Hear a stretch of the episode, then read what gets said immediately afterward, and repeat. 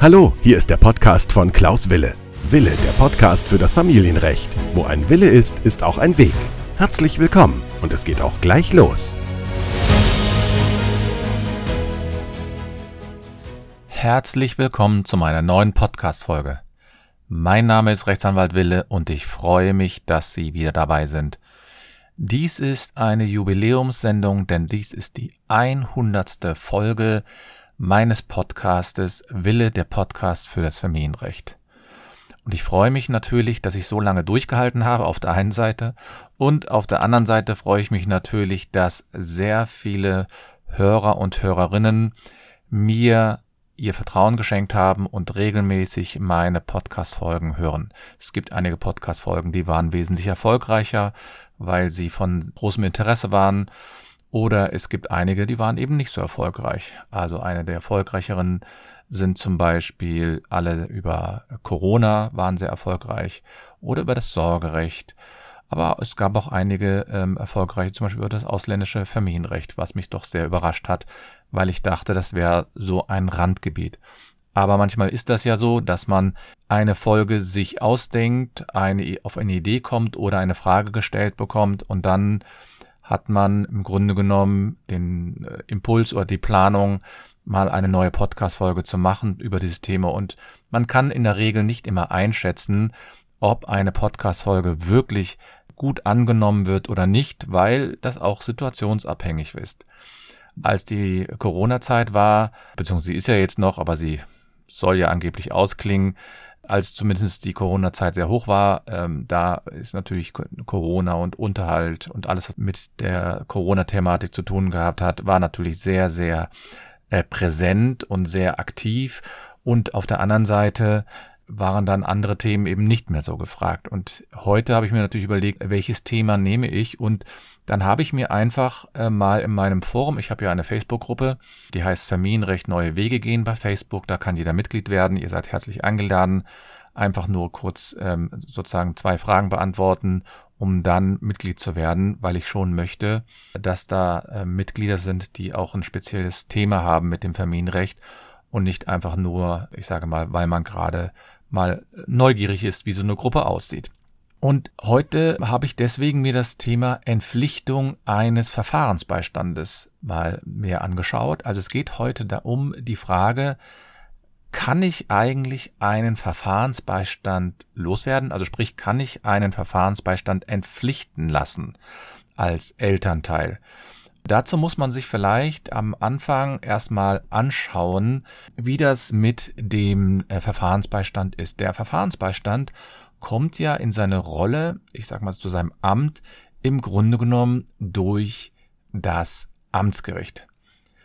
Wenn ein familiengerichtliches Verfahren durchgeführt wird, also eine Kindschaftssache, dann hat das Gericht im Grunde einen Ermessensspielraum, erstmal, ob es einen Verfahrensbeistand bestellt und dann, wen es bestellt. Wobei das Ermessen beim Verfahrensbeistand in sehr vielen Fällen eigentlich kein Ermessen mehr ist, sondern das ist mittlerweile eine Pflicht. Und da gibt es also bestimmte Fälle, in denen man einen Verfahrensbeistand auch verpflichten muss. Beispielsweise bei Sorgerecht oder Umgangsangelegenheiten. Und die Hauptaufgabe des Verfahrensbeistandes besteht ja darin, das Interesse des Kindes festzustellen. So steht es zumindest im Gesetz. Ja, und deswegen soll der Verfahrensbeistand auch so früh wie möglich bestellt werden.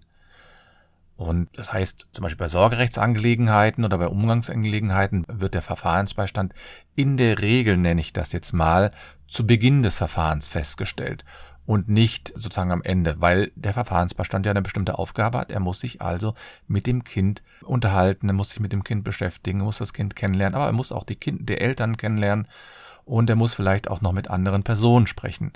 Und das ist also sozusagen eine Verpflichtung des Verfahrensbeistandes, dass er hier im Gespräch mit dem Kind, aber auch mit den Eltern später überprüfen muss, was vielleicht die Vorstellungen des Kindes sind auf der einen Seite und auf der anderen Seite, welche Lösung für das Kind am besten ist.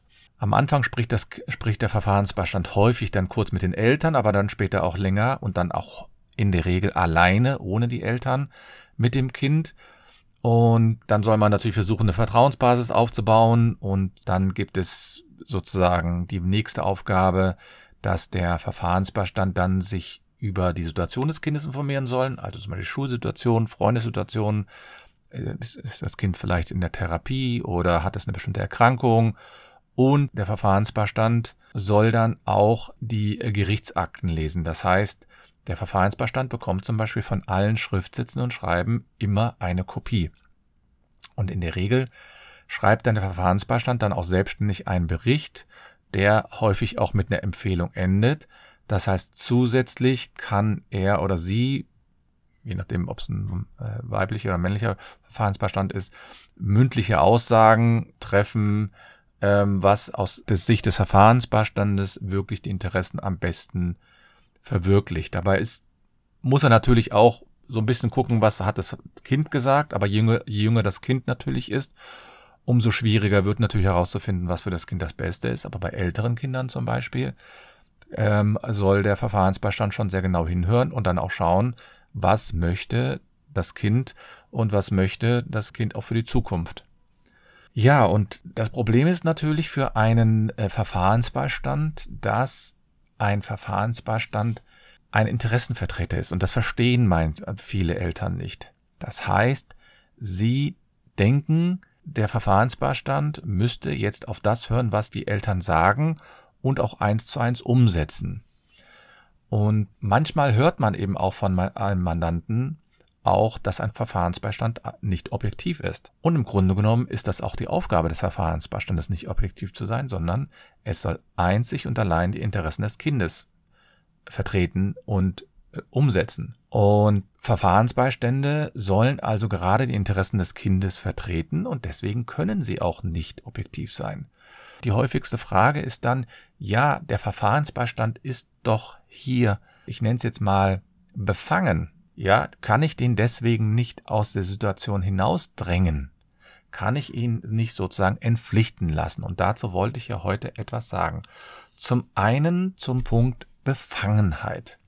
Das Problem ist natürlich, auf der einen Seite ist der Verfahrensbeistand, ich nenne es jetzt mal ein Interessenvertreter, und auf der anderen Seite ist der Verfahrensbeistand natürlich trotzdem dazu verpflichtet, eine gewisse Objektivität, also keine Voreingenommenheit gegenüber der Eltern, den Eltern zu haben. Also wenn jetzt ein Verfahrensbeistand ganz klar sagt, er möchte nur die Interessen der die objektiven Interessen des Kindes vertreten, dann ist das vollkommen in Ordnung. Der ist zwar kein gesetzlicher Vertreter des Kindes, ist aber im Grunde genommen unabhängig und autonom. Das heißt, er muss auch keine Weisungen sozusagen entgegennehmen vom Jugendamt, von den Eltern oder vom Gericht. Vom Gericht kriegt er einen gewissen Aufgabenbereich. In diesem Aufgabenbereich kann er sich eigenständig ja, bewegen und kann im Grunde genommen seine Fragen und seine Ansichten auch weiter untersuchen und auch äh, sozusagen seine Ausführungen tätigen. Und die Aufgaben, die sind im Grunde genommen darin, dass er subjektive Interessen des Kindes herausfindet und dann auch schaut, ob das objektiv irgendwie einigermaßen in Ordnung ist. Ja, und jetzt ist es so, im Gesetz muss man sagen, steht leider oder zum Glück, je nachdem, zur, ähm, zur Aufhebung der Bestellung, so nennen das Juristen, relativ wenig zum Verfahrensbeistand.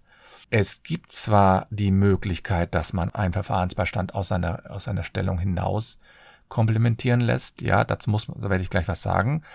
Aber ich sage mal, in der Regel ist es unwahrscheinlich schwer, überhaupt nachzuweisen, dass, und da beziehe ich mich noch auf die Befangenheit, ein Verfahrensbeistand voreingenommen ist. Das heißt, für all diejenigen, die jetzt diese Podcast-Folge gehört haben und sagen, ja, ich habe hier einen Streit mit einem Verfahrensbeistand, ich denke, dass der befangen ist, kann ich nur sagen, das wird man in der Regel fast nicht nachweisen können. Erstens und zweitens ist der auch so, dass er in der Praxis quasi aussichtslos bisher ist, ein Verfahrensbeistand wegen Befangenheit abzulehnen. Jetzt sagen mir dann natürlich einige äh, Mandanten, ja, aber das ist doch komisch. Ich kann ja sogar einen Richter oder einen Sachverständigen wegen Befangenheit ablehnen. Und deswegen ist es doch so, ich muss doch irgendwie auch überprüfen, also muss sagen, es muss doch überprüft werden, ob der einigermaßen objektiv ist. Ja, das ist richtig. Es wäre vielleicht wünschenswert, dass man vielleicht so ähnliche Regelungen hat wie bei einem Sachverständigen, wenn der also von vornherein voreingenommen ist, in eine Sache hineingeht, dass er da quasi ähm, zumindest sich zurückhalten sollte. Aber auf der anderen Seite ist es so, die Verfahrensbeistände schauen eben nicht nur rein objektiv darauf, das heißt, sie gucken nicht immer nach der gerechten Lösung, sondern sie gucken nach der Lösung, die für das Kind in der jeweiligen Situation am besten ist. In dem Zusammenhang vielleicht mal so eine aktuelle Entscheidung vom Kammergericht Berlin ist die, die ist vom 20. August 2021 gewesen, glaube ich. Da ging es also darum, dass der, ein Vater aufgrund einer Stellungnahme beantragt hat, dass ein Verfahrensbeistand entpflichtet wird. Und diese Möglichkeit gibt es in der Tat, dass ein Verfahrensbeistand entpflichtet wird. Das heißt, dass ein Verfahrensbeistand aus seinem Amt entlassen wird und gegebenenfalls durch einen neuen Verfahrensbeistand wieder ersetzt wird. Und ähm, es gibt in der Tat nach einem neuen Gesetz, na, das hat sich ein bisschen was geändert, äh, gibt es die Möglichkeit, dass man Verfahrensbeistand sozusagen aus seiner Rolle ähm, nimmt das nennt man dann Entpflichtung. Und jetzt ist es so, es gibt die Möglichkeit, wenn sozusagen der Verfahrensbeistand oder beziehungsweise wenn die Kindesinteressen gefährdet sind. Und in dieser Entscheidung, die ich ja gerade zitiert habe, ähm, vom Kammergericht, war es eben so, dass der Vater gemeint hat, der äh, Verfahrensbeistand hätte sich hier zurückhalten sollen mit dem Vorschlag, dass das Kind den Lebensmittelpunkt bei der Mutter haben sollte. Insbesondere wird dann dort, äh, hat der Vater dann eingewandt, hat die Mutter aus seiner Sicht regelmäßig das Sorgerecht verletzt. Vielleicht dazu mal einen kurzen Einschub. Richtig ist, Verfahrensbeistände könnten sich manchmal häufiger mit dieser Frage auseinandersetzen. Denn ich habe häufig auch die Erfahrung gemacht, dass ein beteiligter Eltern, ein Elternteil meistens dann die Mütter, weil die immer noch hauptsächlich die Kinder betreuen, auch wenn es da vielleicht eine gewisse Tendenz gibt, dass das, dass es da sozusagen immer mehr Väter gibt, die die äh, Rolle auch übernehmen, aber es ist immer noch so, dass ein Großteil der Väter immer noch in der Rolle des Umgangsberechtigten sind und nicht des hauptbetreuenden Elternteils. Und äh, viele Väter haben mir dann in den Beratungen gesagt, ja, aber die Mutter hat mich nicht bei den Entscheidungen mit einbefunden, sie hat mich nicht informiert und äh, sie hat die Schule quasi alleine ausgesucht oder sie hat dies, hat das Kind einfach getauft und so weiter. Also es gibt ganz, ganz viele Sorgerechtsverletzungen, die man zumindest jetzt als Sorgerechtsverletzungen ansieht, die aber dann im Grunde genommen im Sorgerechtsverfahren, ich sage mal, ungesühnt bleiben. Und das ist in der Tat eine Schwäche, insbesondere von vielen Verfahrensbeiständen, die dann auch nicht einfach mal äh, ganz klar sagen, die Mutter hat sich hier in diesen Fällen auch rechtswidrig verhalten. Und sie hätte den Vater A mit einbinden müssen, sie hätte die Entscheidung mit, mit, mit ihm ausdiskutieren müssen, sie hätte ihn besser informieren müssen, sie hätte, hätte, hätte. Alles gut. Aber wie wir ja wissen, hätte, hätte, Fahrradkette, das bedeutet aber nicht zwingend, dass dann die Entscheidung über das Sorgerecht anders gelaufen wäre. Denn man schaut immer darauf, was ist für das Kind in diesem Moment am besten. Das heißt, der Verfahrensbeistand schaut, also was ist sozusagen das Empfinden des Kindes, was ist das subjektive Wille des Kindes und ist das einigermaßen mit dem Gesetz und mit der Gesamtsituation vereinbar. Und deswegen sagen viele Gerichte auch, ja, selbst wenn es Sorgerechtsverletzungen gab, im Grunde genommen ist sozusagen das, was der Verfahrensbeistand ja nur aussagt, ist im Grunde genommen ja nur eine gewisse Bewertung, eine Wertung. Und darauf kann das Gericht gar keinen Einfluss nehmen. Deswegen sagen viele Gerichte auch, ja, der Verfahrensbeistand muss sich nicht zwingend mit allen Fragen auseinandersetzen, der muss sich hier nicht mit allen Details beschäftigen, also zum Beispiel, ob wer sich mehr um die Schulangelegenheit kümmert, wer geht zum Arzt und so weiter. Das kann alles von Interesse sein, ist aber nicht zwingend vorgegeben. Und im Grunde muss sich das Gericht dann damit auseinandersetzen. Und ich weiß natürlich auch von vielen Mandanten, die sagen dann, ja, ich habe das dann vorgetragen, aber das Gericht hat sich in keiner Weise damit beschäftigt. Richtig, ist häufig so. Gerichte beschäftigen sich nicht mit jedem Detail, weil sie auch sagen, aus ihrer Sicht ist das eine Bewertung auch wiederum, darauf kommt es nicht an. Und das ist sehr brutal für viele Sorgerechtsangelegenheiten, weil dann natürlich in diesen Fällen die Väter sich benachteiligt fühlen, weil derjenige, der das Kind betreut hat, hat eben auch, ich sage mal, die, äh, die größere Macht, in Anführungsstriche, bestimmte Sachen zu entscheiden und zu beeinflussen. Und die Väter haben dann, zumindest aus ihrer Sicht, häufig den Eindruck, dass sie da benachteiligt werden. Ich habe mal ein Seminar besucht, da hat dann ein Referent gesagt, ja, die Väter sollen sich nicht beschweren, denn sie haben sich ja während der Ehe nicht um die Kinder gekümmert und jetzt wollen sie nach der Ehe quasi auch einmal das Sorgerecht haben. Diese Auffassung halte ich zumindest für, ich sage es mal ganz kurz, verkürzt, denn ähm, es gibt immer mehr Väter, die wirklich sich aktiv in die Vaterschaft und in die Erziehung mit einbinden und sogar mit einbinden wollen.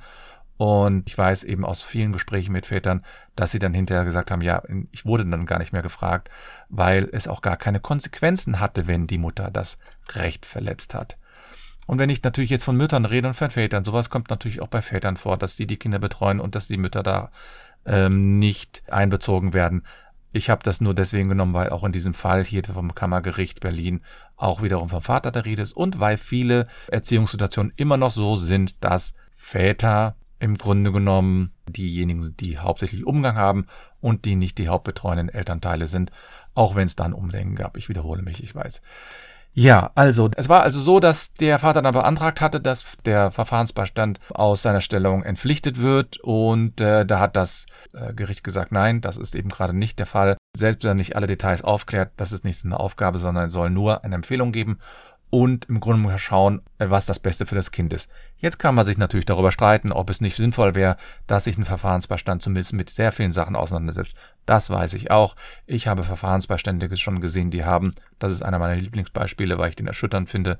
Ich habe das in einem HKÜ-Fall gehabt, also einem Kindesentführungsfall, wo ein Verfahrensbeistand bzw. eine Verfahrensbeiständin war das in diesem Fall.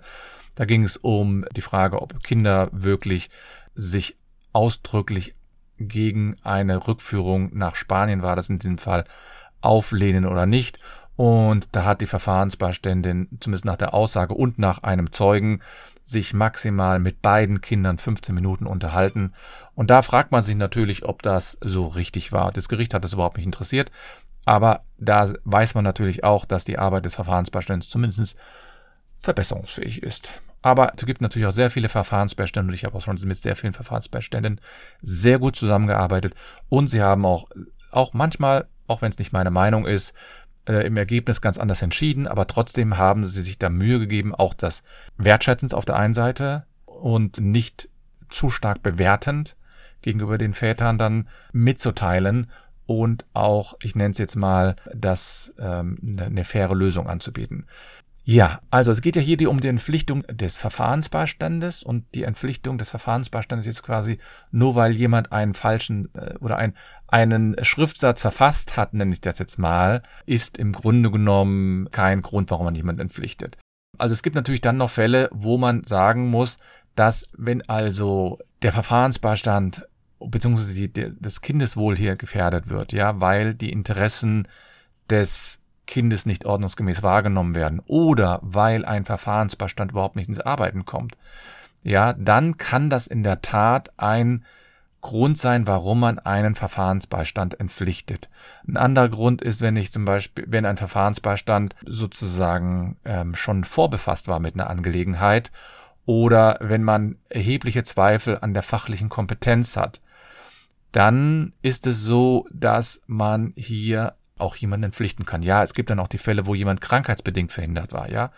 Oder äh, weil das Kind umgezogen ist oder weil der sozusagen der Verfahrensbeistand, der, der auch als Rechtsanwalt gearbeitet hat, gesagt hat, ich arbeite nicht mehr als Verfahrensbeistand. Diesen Fall habe ich gerade vom Oberlandesgericht Hamm gehabt, dass eine Rechtsanwältin vorher Verfahrensbeistand war und die dann ihre Tätigkeit niedergelegt hat.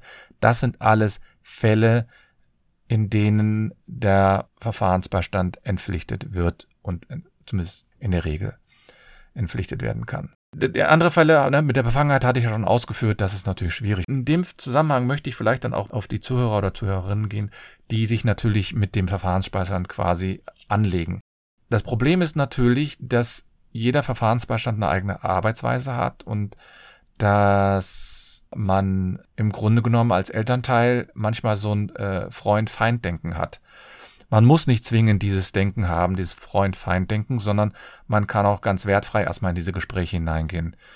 Gerade Väter haben aber den Eindruck, dass sie sowieso schon bei Gericht eine viel schwächere Stellung haben, weil sie eben die Väter sind.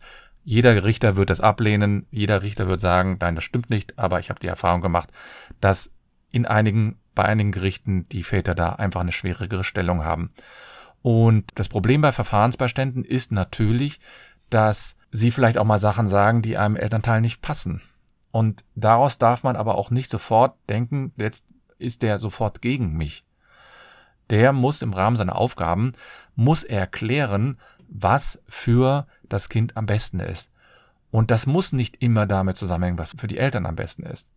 Gerade in so konfliktbehafteten äh, Verfahren, also wo man sich sehr viel streitet als Eltern, ja, wird sehr viel Wert gelegt auf die ähm, Mitteilung des Verfahrensbeistandes auf der einen Seite, aber auf der anderen Seite gibt es dann viele Eltern, die sagen, er ist gegen mich oder sie ist gegen mich, weil sie äh, hat diese und jene Frage gestellt oder hat das und das kritisiert.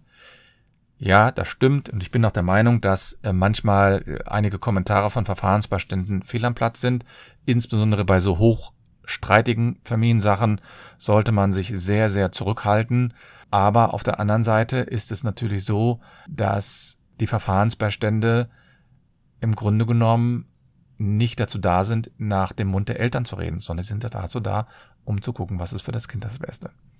Deswegen gibt es also gerade bei der Befangenheit gibt es wenige Gründe. Ich hatte ja schon einige Gründe jetzt genannt, warum man als Verfahrensbeistand entpflichtet werden kann. Also wenn ich eine zu enge Nähe habe, also sprich, weil ich mit der Sache schon mal als äh, Anwalt oder als vielleicht ähm, als Jugendamtsmitarbeiter sogar vor, vorbefasst war oder ich äh, bin vollkommen inkompetent in den Angelegenheiten, aber dann ist natürlich die Frage, warum ist jemand überhaupt bestellt worden?